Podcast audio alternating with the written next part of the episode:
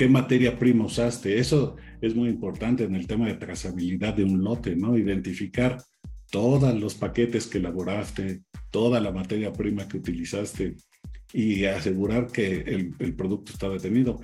Meatspad, en colaboración con Fundación ANETIF, es una plataforma enfocada en compartir conocimiento y fundamentos de la tecnología de la carne, que sea accesible para la industria cárnica. En cada episodio, platicaremos con expertos en la industria acerca del manejo ante-mortem, producción, calidad e inocuidad de la carne, entre otros. Este podcast no sería posible sin el apoyo de nuestros patrocinadores. US Meat Export Federation, Ultrasource, equipo e insumos para la industria cárnica y alimenticia. Hola campeones de la carne, bienvenidos a su plataforma de Meats Fabres en español.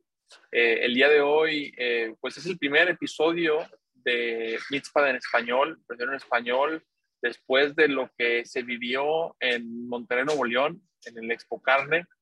Ahorita yo ya de regreso acá en Kansas City y, y bueno, eh, queríamos eh, platicar, darle, bueno, darle una, la bienvenida a Francisco Jaime, de nuevo a, a, a después de ya casi un año que es la primera vez. ¿Cómo estás?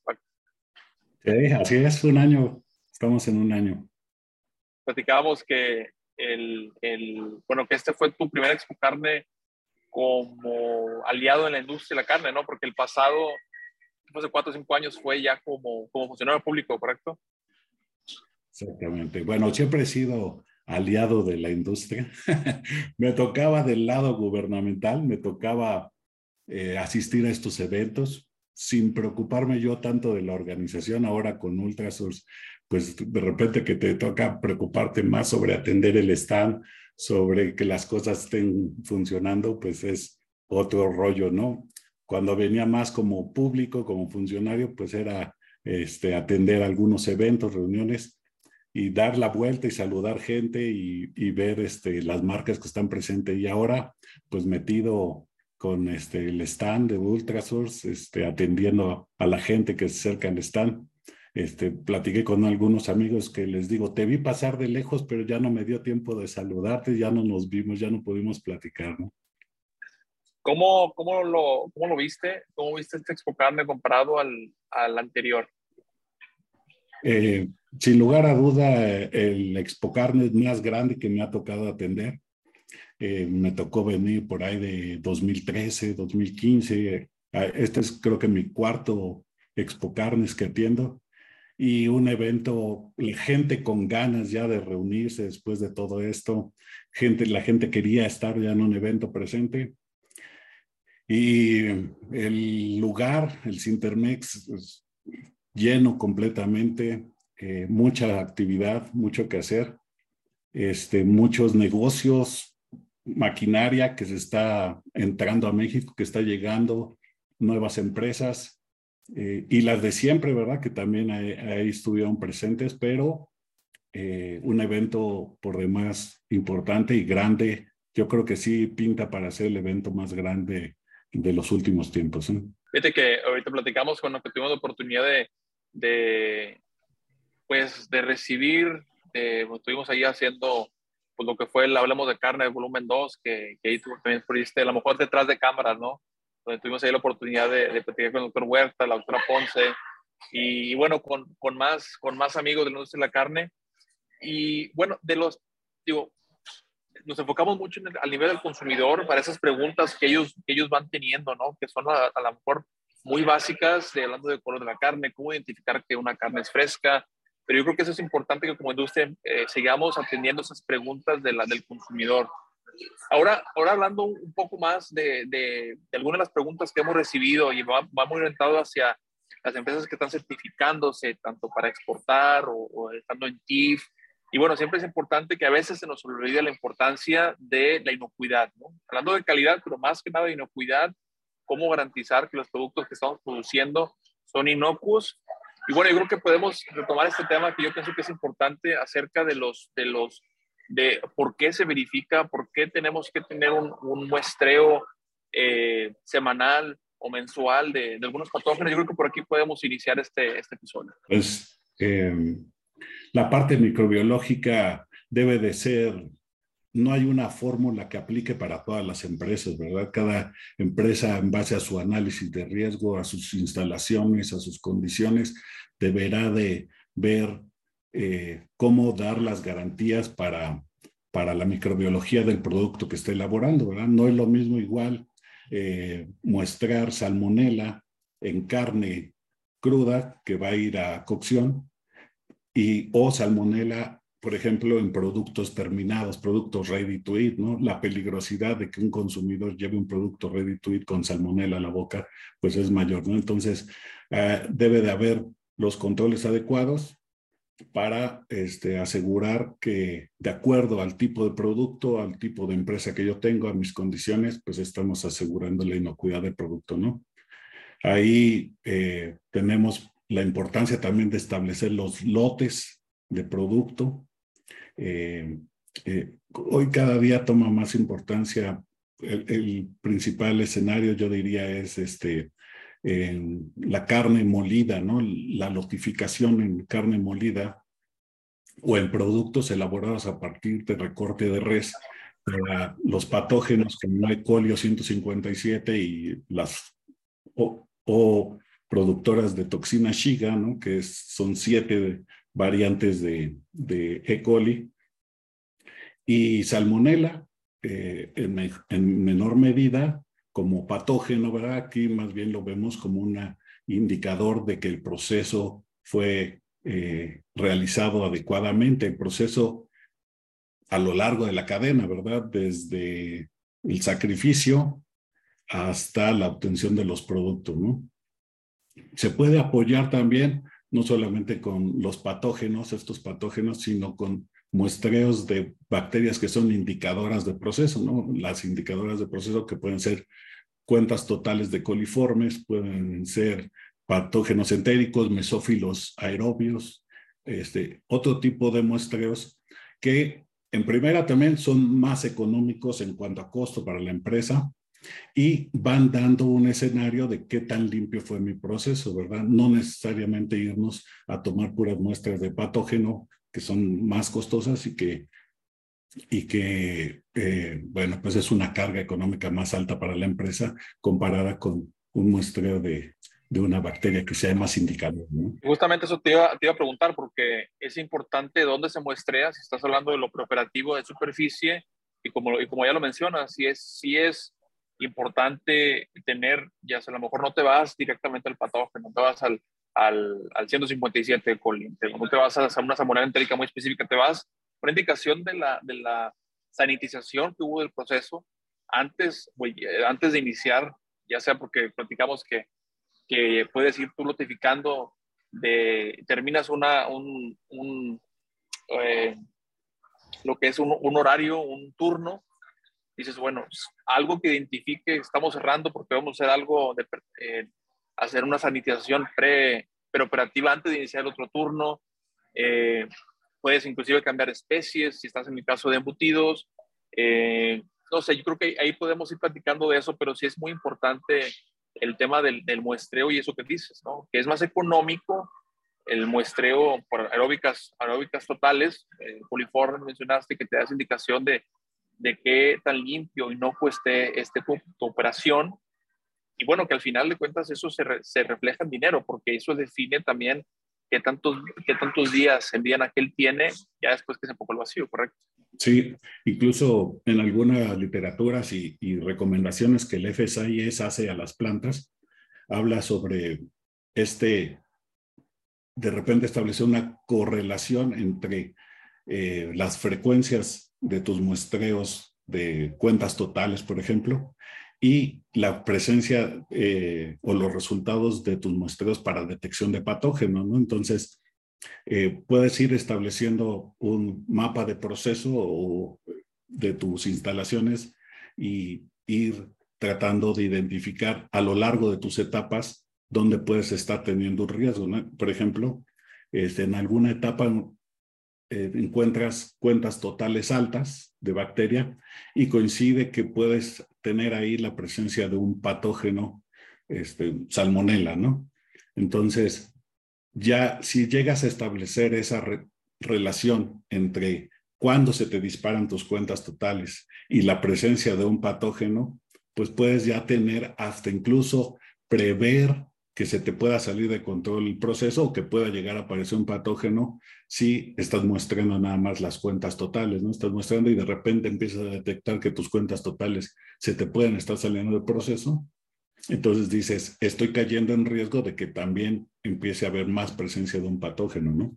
Entonces, este, tener el análisis de la información, digo, es importante, cada día es más importante, incluso la, la normatividad de Estados Unidos ya te habla de los HEP, ¿no? Que son periodos de eventos altos, ¿no? Donde tú ya, en base a tu información estadística y el análisis de tu proceso, pues vas estableciendo periodos donde se te pueda salir de control el proceso y este, donde tienes que reforzar las medidas, ¿no? No solamente, ah, ya desde hace muchos años se hablaba de eh, periodos de alta prevalencia, ¿no? Que la alta prevalencia era, por ejemplo, en Estados Unidos en el verano, este, con la alta humedad ambiental, muchas lluvias, el ganado se llena más de excremento en el pelo y esto puede ser un factor que al llegar a sacrificio en un mal eviscerado o en un accidente en la evisceración, se contamine la carne con E. coli 157, ¿no? Y ahora también se habla de estos periodos de eventos altos, ¿no? Dentro de tu día de producción, dentro de tu proceso, en la etapa específica empezar a detectar dónde se te puede estar saliendo de control el proceso. ¿no? Fíjate que esto, esto me, me, me gusta, me gusta mucho este tema eh, porque yo creo que a veces nos enfocamos tanto en lo comercial, pero si no tienes eso muy establecido, y, y aquí va la siguiente pregunta, ¿no? ¿En qué momento como, como planta de matanza, como empacadora, se determina decir, oye, ya vale la pena ahora tener mi propio laboratorio interno para tener esa indicación de decir, bueno, vale la pena, ahora vamos a hacer un, por lo menos un laboratorio nivel 1, eh, donde podemos verificar eh, cuentas totales eh, aeróbicas o mesófilos, donde podemos ver a lo mejor indicaciones desde pH de la carne, es algo muy sencillo, pero que te ayuda a tener unas bases importantes para decir mi proceso es inocuo. Es algo importante de, que tú qué, qué perspectiva tienes de esto, porque a veces eh, vamos avanzando y no, no, no decimos ya, vale la pena hoy ya no depender totalmente del de la empresa tercera o la, la, compañía que hace sus muestreos que es certificada, ¿no? Entonces no sé qué, qué yo pudieras dar de eso. US Meat Export Federation México, con el objetivo de promover el consumo de las carnes rojas americanas, así como facilitar su comercialización en los mercados de la región. Pues mira, dependerá mucho también del tamaño de la producción de la empresa, ¿no? Definitivamente, eh, una empresa que ya empieza a ser importante en una producción, yo creo que sí es una manera de economizar costos, el empezar a tener métodos rápidos, pruebas internas para, para tener certeza del proceso, ¿no? Eh, en empresas pequeñas, pues continúa con una, un muestreo sobre todo, lo primero es eh, un buen programa de limpieza, unos buenos programas de sanitización, ¿no? Eh, eh, asegurar la materia prima con la que estoy trabajando. Si no soy yo proceso integrado, pues a quién le estoy comprando esa materia prima. Si viene con muestreos, con cartas garantías de que está libre de patógenos, ese tipo de cosas, o que fue sujeta a un programa de reducción de patógenos, esa carne, ¿no? Entonces, eh, de esa manera ya una empresa pequeña pues no tendrá que hacer estos gastos de eh, hacer un laboratorio interno, ¿no? Pero ya para empresas con un volumen importante, pues comprar los métodos rápidos, eh, pruebas de detección, que, por ejemplo, en el caso de Colio 157, ¿no? Se habla de, los marcadores de virulencia, de estos métodos rápidos que detectan dónde está parte de ese gen que te puede ser representativo de una de las O157 o de las otras 6 gigas. Y entonces, este, un caso que puede ser presunto positivo, pues la decisión ahí también de la empresa debe de ser tomarlo como si fuera un positivo, ¿no? Entonces, eh, la, normatividad te habla, por ejemplo, de que una empresa puede tener por debajo del 5% de sus muestras eh, eh, en un presunto positivo, ¿no? A sabiendas que no necesariamente todas sean positivas, pero que al menos de esa manera identificas que el proceso está controlado, ¿no? Cuando identificas que por debajo de ese 5%, si estamos hablando de 100 muestras, máximo 5 puedan salirte positivas, ¿no? O sea, es un porcentaje muy bajo de una desviación, ¿no? Y bueno, esa es la normativa mexicana. ¿Cómo la comparamos, por ejemplo, si estamos exportando a Estados Unidos? ¿Qué, ¿Cuál es la, la diferencia? Va muy apegada a la normatividad nacional, a lo que Estados Unidos está pidiendo. Bueno, eh, el programa de, detección de E. coli 157, o Salmonella, en México, eh, no ha tenido cambios en los últimos ya cinco años más o menos. Y recientemente, en el caso de Estados Unidos, eh, actualizó la directiva, en la 10.000, es de la serie 10.000, la 10.010 me parece que es, a finales de febrero se actualizó, se, se actualizan los códigos, se incorpora, por ejemplo, eh, que en las muestras de Colio 157 también se va a estar monitoreando salmonela. Decimos que es, se monitorea salmonela como indicador de proceso, ¿verdad? No necesariamente como un patógeno que esto vaya a causar el decomiso y destrucción de todas las cargas, pero sí como un indicador de proceso tanto el FCI es, ah, eso es muy importante, ¿no? También eh, la verificación que se hace del proceso, este, tiene que ser verificación en capas, ¿verdad? O sea, lo primero es, ¿cómo identificas eh, que un muestreo microbiológico que estás haciendo de tus lotes de producción sea representativo y nos procure dar garantías de que está higiénico, ¿no? Y tú haces ese, digo, lo primero decíamos, cuentas totales, ¿no? Ahí eh, en mi programa de POES, de limpieza, eh, verifico las superficies de contacto con cuentas totales, ¿no? Y ahí está tu primer filtro, donde le pusiste una capa para tratar de detectar, pues en este análisis, digamos, Pareto, ¿no? El 70% de las desviaciones, ahí las puedes estar controlando, ¿no? Eh, después viene una verificación de tu producto terminado, ¿no? Donde haces otro muestreo microbiológico y ahí pues ya te vas a un nivel de confianza de que tu producto fue higiénico, digamos, superior al 95%, ya estás llegando, asegurando con estas medidas que tu producto es higiénico. Y después viene la verificación de la autoridad, ¿no? En Estados Unidos el FSIS, en México los, eh, el Senacica, los inspectores en planta, haciendo una verificación, por ejemplo, en el caso de Coli 157, una vez al mes, una toma de muestra una vez al mes, y con eso entonces es una tercera capa de verificación que se está agregando a tu proceso, ¿no? Las primeras dos son responsabilidad del empresario, asegurar que esto se esté llevando bien, y la verificación que hace la autoridad pues como parte del respaldo que la autoridad da de los procesos. Fíjate que en la, primera etapa que mencionas tú, las primeras, estas dos capas que me comentas, de, de donde es responsabilidad del dueño o el empresario de, de, de, desarrollar esto, ¿no? Porque cuando vamos, empezamos de, de, una planta pequeña y vamos, vamos creciendo, y ya es cuando dices tú, sabes que ya ahora vale la pena tener un laboratorio interno donde podamos verificar esto. Y mencionaste muy importante, que son datos que, aparte no, no, es nada más tener el equipo, es tener a la gente que te va a estar verificando, revisando esos datos desde el punto de vista estadístico. Es decir, mira, como dices tú, cómo poder ir viendo los puntos altos de, o la alta prevalencia y poder decir, mira, aquí nos está faltando algo, aquí hay que a lo mejor empezar a, aplicar algún tipo de intervención, ácido orgánico, o cómo esa el carta de garantía que viene de la materia prima, en caso que no estemos integrados. Yo creo que es importante que no nada más es poner laboratorio, es armar el equipo de calidad, donde va, había, va a haber un seguimiento de, de lo que se está produciendo. Sí, sí, sí. Y volvemos al caso, ¿no? Empresas pequeñas, pues eh, lo, lo, pueden llevar esto, ir recuperando su información e irla metiendo en un Excel simple, ¿verdad?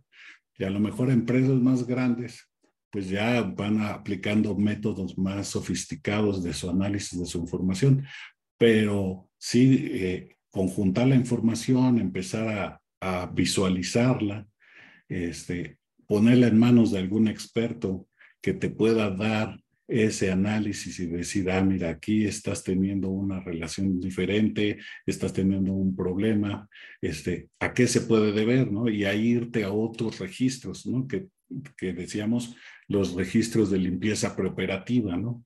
Donde puedes ver a lo mejor, ah, si este día hubo varias desviaciones en la limpieza preoperativa, ¿no?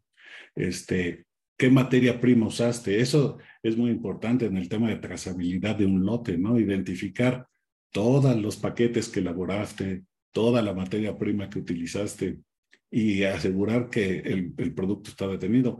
Eh, hablábamos de la verificación de la autoridad y parte de la normatividad de USDA dice que si un lote se somete a una verificación oficial debe de quedar retenido, ¿no? Entonces, si de repente eh, tu lote de producción es lote día, o sea, desde las 8 de la mañana hasta las 6 de la tarde, lo que produciste, y te dice la autoridad, te voy a verificar ese lote y se tiene que quedar retenido hasta que haya resultados negativos, pues este, te para un día completo de producción. Esa es la importancia también ya de empezar a hacer lotes, es decir, a ver, de tal a tal hora hice un lote con la materia prima que viene de este proveedor, que viene de este lugar, y terminamos y ahí haces un paro, haces una revisión. Eh, estableces una variante de lote, ¿no? A lo mejor es lote día, los primeros seis dígitos lote día, y después ya le agregas este primer turno, segundo turno, tercer turno, y ya vas identificando qué materia prima se utilizó, ¿no? Ah, es común usar mezcla de carne de hamburguesa, ¿no? La hamburguesa primera, la de recorte que viene de tal planta, ¿no? Y segunda, eh, hamburguesa de arrachera, ¿no? Que es este eh, otro tipo de producto que están elaborando. Y tercera, hamburguesa que traiga grasa de cerdo, ¿no? Entonces, tratar de establecer esa separación entre un lote y otro para que en tu día de producción pues ya tengas identificadas diferentes eh, lotes y en el momento en que la autoridad dice te tengo que mostrar este día este lote, bueno pues ya identificamos que nada más son eh, una tonelada de producto, lo que se va a quedar retenido hasta que haya un resultado negativo, ¿no? Fíjate que a veces es, es eh, me han preguntado muchísimas, muchísimas personas últimamente, ¿no? Oye, ¿cómo, ¿cómo mejoro mi vida en aquel? Y a veces es imposible dar un factor, oye, el empaque, oye, eh, el ácido orgánico. O sea, hay muchas variables que impactan la vida en aquel que a veces pues tienes que hacer un, una, un enfoque holístico de todo el proceso para poder ir mejorando y que se vea una, una, una mejora pues eh, significativa, ¿no? Para, para poderle darle dos, tres días más a ese empaque. No sé, digo, a veces tratamos de ser lo más simple posible, pero a veces no es simple. O sea, es algo complejo donde para tener una, una algo, un producto superior eh, desde el punto de vista de aquel, pues tienes que hacer ciertos cambios en tu, en tu operación. Sí, o sea, lo platicábamos empezando, ¿no? Este, cada planta tiene un escenario diferente, hay que analizar todos los factores que influyen. Este, incluso en el caso de Colio 157, ¿no? Por ejemplo, eh, las medidas previas al sacrificio que aplican, ¿no? Desde, decíamos, ¿no? Época de verano, este, alta humedad, eh, mucho excremento sobre el pelo de los animales, pues hay empresas que incluso aplican intervenciones microbiológicas desde la cosecha de los animales, ¿no? Desde que llegan al corral antemortem hay un baño. Eh, en México es obligatorio el baño antemortem, pero no solamente es un baño de agua, un baño con una carga desinfectante, ¿no? Un ácido orgánico, una carga de cloro, para reducir desde ahí la presencia del patógeno. Y después, ¿no? en en sacrificio, ¿no? Las intervenciones que hay desde el momento del eviscerado, desde al final de la línea con un ácido paracético, un baño de carga de cloro elevado, eh, en la cámara fría, ¿no? Este, si se le aplica algún tratamiento a la carne, al pasar a sala de corte, a, veces se vuelve a muestrar cargas microbiológicas, a veces este, se aplica otra intervención de ácido peracético o de o de una limpieza de la carne. Empresas que no tienen rastro, ¿verdad? Que nada más compran producto, intervenciones microbiológicas a lo largo del proceso puede ser una de las medidas. Pero pues este, todo esto te lleva pues a hacer el estudio de vida de Anaquel y empezar a determinar la consistencia de tus lotes de producción, ¿no? La vida útil de con, consistencia en tus lotes de producción día, ¿no? Excelente. En próximos episodios vamos a profundizar más en este tema de ácido orgánico, de intervenciones, todo esto eh, que, me, que, me, tocó participar en algunos estudios en la Universidad de Kansas, Total de Kansas, y platicaremos más a, con el, el, doctor Daniel Vega de este tema, porque sí es muy importante, sí es muy importante, eh, ya hablamos un poquito de manera general la importancia del muestreo, pero vamos a empezar ahora a tocar temas de cómo ir reduciendo eh, estos, esta carga, carga bacteriana. ¿no?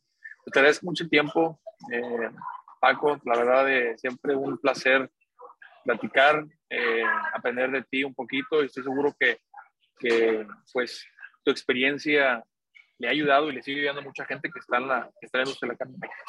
Muchas gracias, Tocayo. Estoy a tus órdenes, con un gusto, como siempre, vernos, platicar, saludar a los amigos este, por este medio, es este, uno de mis gustos. Eh, a la gente que quiera apoyo con, con nosotros eh, a través de ti, si te contactan, con todo gusto, aquí estamos al pendiente.